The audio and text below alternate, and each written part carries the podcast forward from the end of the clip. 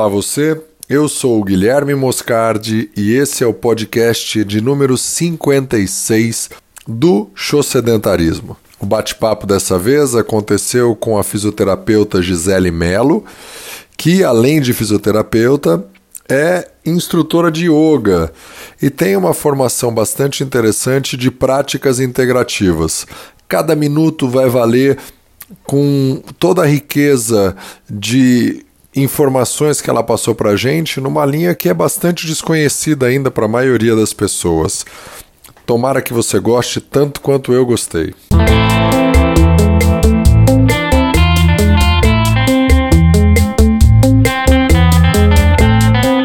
O episódio desta vez é com a Gisele Melo, que é fisioterapeuta e professora de yoga e coordenadora não vou falar mais, Gisele, deixa você se apresentar. Fala para o pessoal aí quem é você, por favor. Oi, Guilherme, obrigada pelo convite. Então, eu sou Gisele Mello, fisioterapeuta, com pós-graduação em Yoga e bases da medicina integrativa, que você também fez aí, coordenadora do Círculo Saudável. E trabalho, sou encantada pelo corpo, pelo movimento e trabalho com isso há um bom tempo já. Muito legal. Quanto tempo? Olha, eu sou formada há 18 anos, sou da turma de 2000 de fisioterapia. Eu, eu gosto de falar quanto tempo porque passa credibilidade, né? As pessoas saberem é, a experiência que você tem, alguém que está estudando, enfim, ainda o tempo todo, porque não dá para parar. Gisele, é, fisioterapia, de um modo geral, é, a gente tem na memória que é para quem está com alguma lesão e precisa se recuperar, mas você não atua deste modo. Conta um pouco como é a sua atuação, por favor, e qual a vantagem, de repente, de fazer aula de yoga com uma professora de yoga que é formada em fisioterapia. Sim, eu acredito que na verdade esse é meu grande diferencial. Como físio, hoje eu trabalho com técnicas manuais, massagens e já falando em integração, em práticas integrativas, eu associo muito as respirações do yoga, é, o relaxamento profundo, até mesmo algumas técnicas de meditação, às vezes durante a massagem. Né? Às vezes a gente também faz alguma manipulação, algum trabalho de alongamento. O meu trabalho, tanto no yoga quanto na fisioterapia, é bem focado no relaxamento, no resgate da condição natural de relaxamento porque nesses dias de hoje, de tanto estresse, correria, falta de tempo, é, parece que o nosso corpo e a nossa mente esquece que é possível relaxar. Né? Então, a gente faz esse trabalho da condição natural de respostas de relaxamento da mente e do corpo, através da físio, das técnicas do yoga, associo muito a aromoterapia também, adoro os óleos essenciais nesse trabalho. Mas espera aí, Gisele, a gente está falando de quebrar o sedentarismo, você está falando de relaxamento. O que, que tem a ver uma coisa com a outra? Sim, a prática de yoga, é, quando a gente começa a estudar o yoga, o segundo sutra do yoga, que é o, o que a gente acompanha, ele fala: yoga é aquietar os turbilhões da mente. Uau. E a gente consegue esse relaxamento mental através do corpo, através do nosso físico.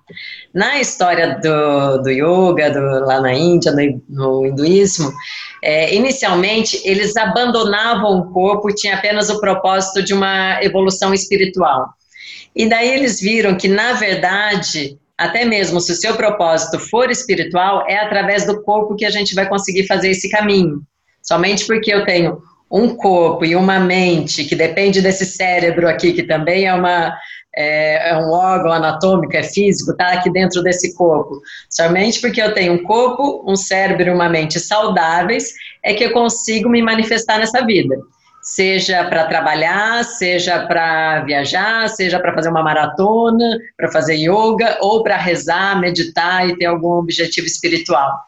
Então, essa conexão com o corpo e a gente colocar esse corpo em, em harmonia, em movimento, em equilíbrio, é fundamental. E daí entra esse aspecto é, de falar o, o show sedentarismo, né? Tudo que é vida tem movimento, né? Desde quando a gente é uma célula lá no útero da nossa mãe, tá tendo divisão, tá tendo movimento. Depois o feto começa a se movimentar, né? E a gente a vida inteira tem esse movimento.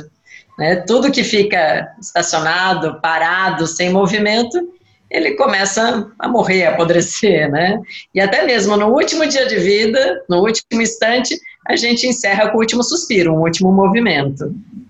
Muito legal, muito legal.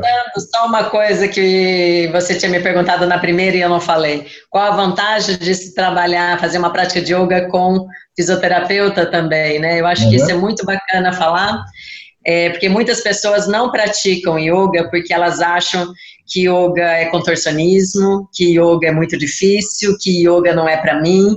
Infelizmente, a gente vê isso em algumas capas de revista, em até algumas matérias de televisão, que yoga chega quase a ser um contorcionismo, uma coisa de circo ou de ginástica artística, né? Verdade. E não é essa a proposta do yoga. O yoga é um contato com o corpo, com o seu movimento, de uma forma harmônica, saudável e adaptada para você. Então, a vantagem de ser uma físio é que você pode adaptar a prática de yoga para um idoso, para uma gestante, para alguém que tem uma hernia de disco, para alguém que tem uma artrose. Então, o yoga é permitido para todas as pessoas em todas as fases da vida desde que você desperte o autoconhecimento no seu aluno, ele perceba que corpo é esse que ele está trabalhando agora e que você saiba, como profissional, ajustar a prática para essa condição desse aluno. Muito legal. Não é nem só um, nem só outro, não é nem só o contorcionismo e nem só ficar parado fazendo a um, né? Uhum. Essa semana, olha que legal, a minha filha mais velha começou a fazer yoga junto com a minha esposa.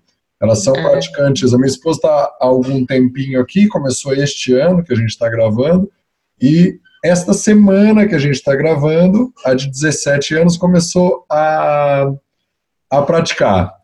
E a surpresa dela foi que não ficava só parada meditando, como era a visão que ela é. tinha do yoga. É bem o uhum. contrário disso. É, é. Eu concordo que um bom professor de yoga, não necessariamente sendo profissional da educação física ou fisioterapeuta, ele vai comprometer a saúde do praticante. Mas, naturalmente, um fisioterapeuta tem uma capinha de cuidado que os outros não têm. Não é? Uhum. É, os bons cursos de yoga, eles incluem a anatomia, a cinesiologia, o estudo do movimento, tem que ter esse embasamento. Mas claro que se a gente fez uma graduação, quatro, cinco anos né, em educação física, fisioterapia, estudando movimento, estudando o corpo humano, a gente tem aí uma vantagem, já sai com uma vantagem frente a esses profissionais, né? Já tinha uma base anterior, né?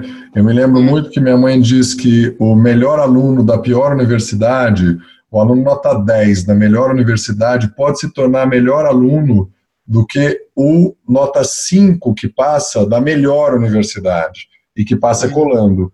Então, claro que depende muito do profissional. Com certeza. Muito legal. Qual a sua dica de ouro, então, para quem tiver sedentário, dar um show no sedentarismo? Ou alguém que está começando, ficar preguiçoso, está mais intermitente, conseguir se engajar numa prática mais regular? Olha, eu gosto muito de uma teoria que a professora Maria Lúcia Li, que é da medicina chinesa, ela introduziu o Liang Kun, que é uma arte corporal terapêutica chinesa aqui no Brasil, e ela segue uma linha que ela fala a pedagogia do corpo esquecido. E quando a gente é bebê, criança, adolescente, o nosso contato com o corpo é muito grande porque a gente está se desenvolvendo, a gente está se descobrindo. Depois a gente começa a estudar demais, trabalhar demais, cuidar da família demais, e a gente não percebe que depende da integridade desse corpo para realizar essas funções também, e a gente deixa o corpo lá esquecidinho em algum lugar da casa lá, né? Até que esse corpo começa a se manifestar, trazendo alguns sintomas, e muitas vezes, até pela nossa própria cultura, a gente é conduzido a abafar sintoma e seguir a vida adiante. Somente se o sintoma persistir, é que a gente deve procurar um profissional, não é isso que a gente vê toda hora na mídia? Então, é, na verdade, o sintoma, o corpo é o nosso melhor amigo e o sintoma também é um amigo. Ele está trazendo a sua atenção para esse corpo que estava esquecido.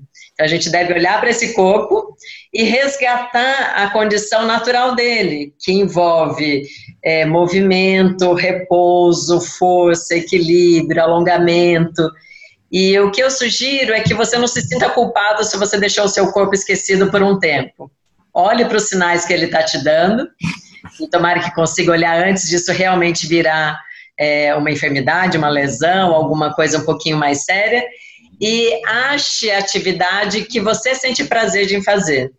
Não adianta eu falar que o yoga é a melhor atividade do mundo, sendo que você prefere nadar, né? Então, é, é você... Meu caso.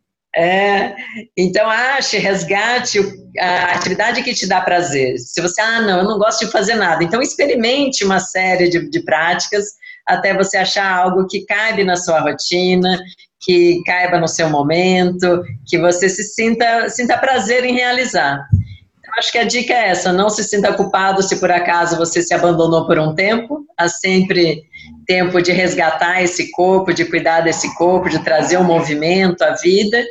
E que também não precisa virar um Ironman, um maratonista, nada disso. Né? Os pequenos movimentos do dia a dia já, já fazem uma grande diferença é, dança em casa, passeio com o cachorro, subo escada, e mas uma prática regular faz toda a diferença, né? Então ache uma prática que te dê prazer.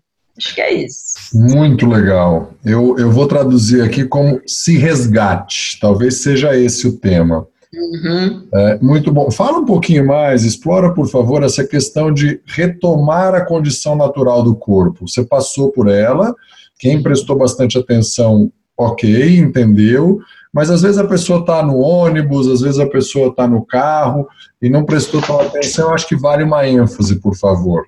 O que significa resgatar a condição natural do corpo? É.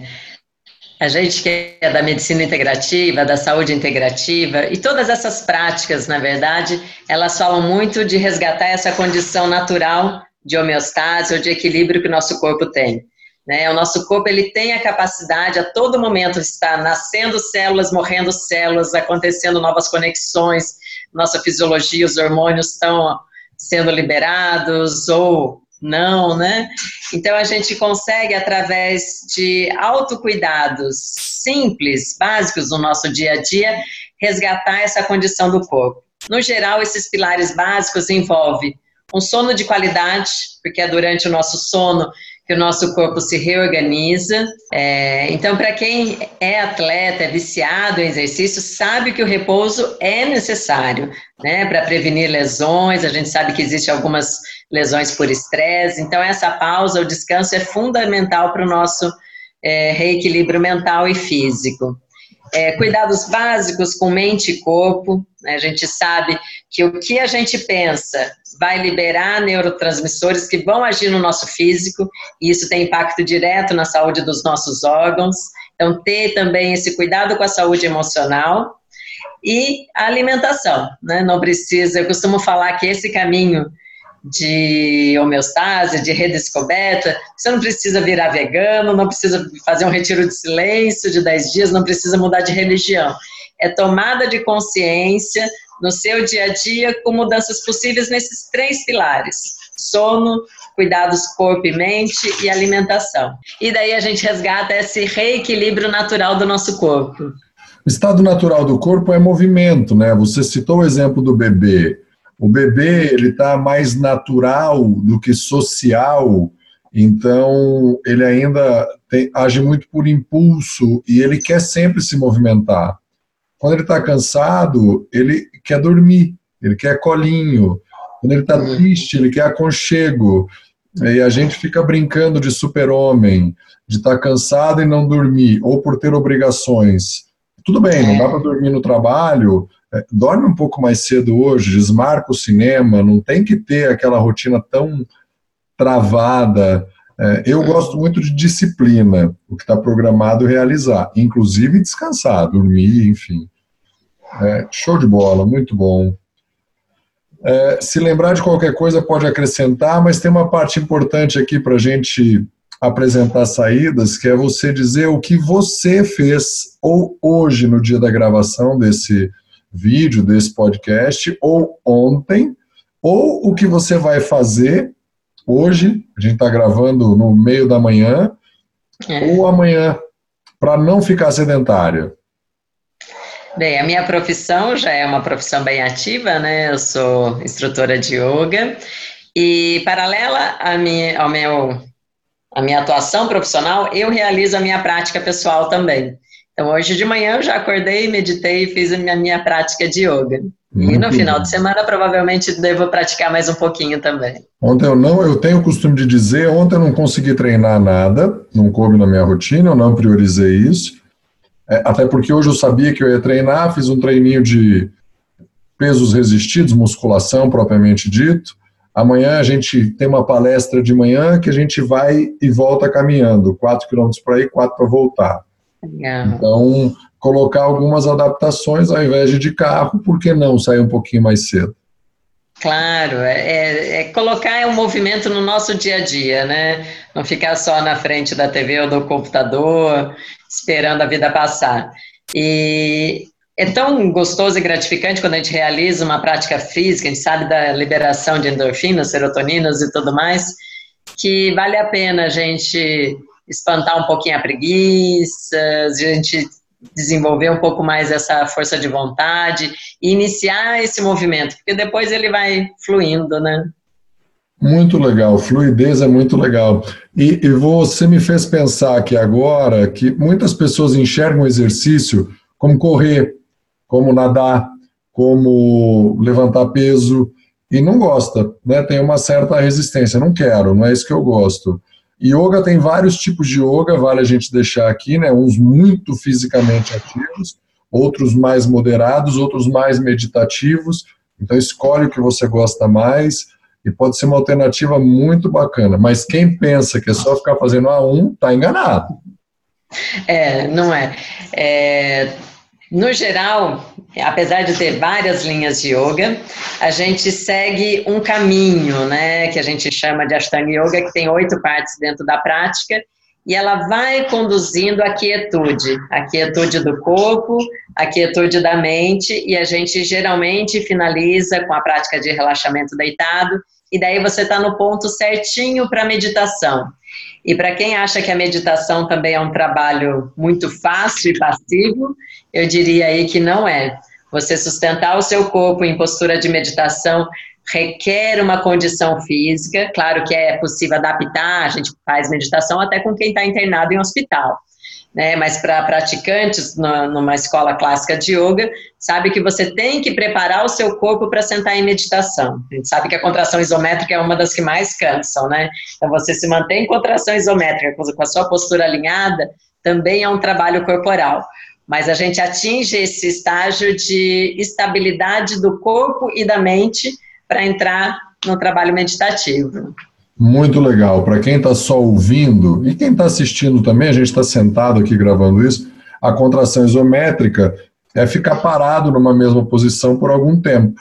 É ficar parado não quer dizer que você não contrai os músculos, bem ao contrário. Não é? Uhum. Imagina você uma posição da yoga. Eu vou pedir licença, tá, Gisele? Você me corrige à vontade. Aquela que coloca a mão para cima e coloca um pé no, na perna, que igual as pessoas brincam que é fazer o 4 quando tá bêbado, com a perna e fica. Postura da árvore. Postura da árvore. Claro que a da yoga é muito mais bonita que a do bêbado, mas e fica durante algum tempo. Quanto tempo a pessoa chega a ficar fazendo a mesma posição numa aula, para a gente ter ideia? Depende muito da condição do praticante. Okay. Né? Iniciantes ficam um tempo menor, para é um eh, quem já menor? tem.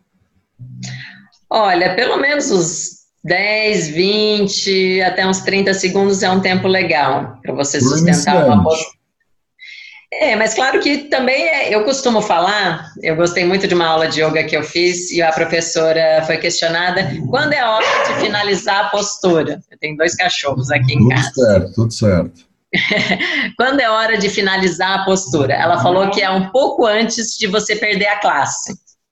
Então não adianta você ficar se forçando, mantendo uma postura que você já não tem condição física, muscular, articular, só para você se mostrar o poderoso, né, estou dominando a postura, e você perder a sua estabilidade da mente durante a postura. Daí não é yoga.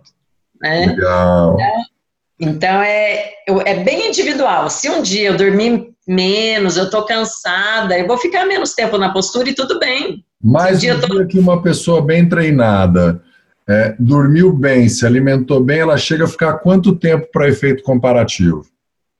Em algumas linhas de yoga, até três minutos. Uau! Tá bom. É. Eu gosto do paralelo para a gente entender que quem não faz nada, ficar 10 segundos está show de bola. E talvez uhum. nunca vai ficar os 3 minutos. Eu dou o um exemplo, às vezes, que é, praticamente ninguém vai nadar no mesmo ritmo do Michael Phelps. Não é? Uhum. Ou César Cielo. Mas não é por isso que não vai praticar natação. Uhum. É a mesma coisa, futebol, enfim, todas as formas de dar um show no sedentarismo. Muito bem, da minha parte, super satisfeito, gratidão aqui. Um show sedentarismo. Quer deixar um recado final? Ah, eu gostaria. é, assim como você, eu também trabalho divulgando várias práticas corpo e mente. Faço o convite para as pessoas também conhecer o Círculo Saudável. A gente está no Vale do Paraíba, São José dos Campos, mas também estamos aí na, nas mídias, na internet. E a gente vai realizar um simpósio aqui de saúde integrativa, estamos trazendo o pessoal do Einstein para fazer palestras, que vai acontecer no dia 20 de outubro aqui na Unifap. Então, para quem tiver interesse em conhecer mais sobre práticas que envolve físico, mente, emocional, fica o convite. E vão estar todos os créditos no link do vídeo do YouTube ou do podcast. Se você estiver dirigindo, andando de bicicleta ou correndo, volta depois e clica no, nas URLs que a Gisele vai mandar para a gente. Gisele, mais uma vez super agradecido e show sedentarismo. Obrigada, Guilherme. Tchau, tchau.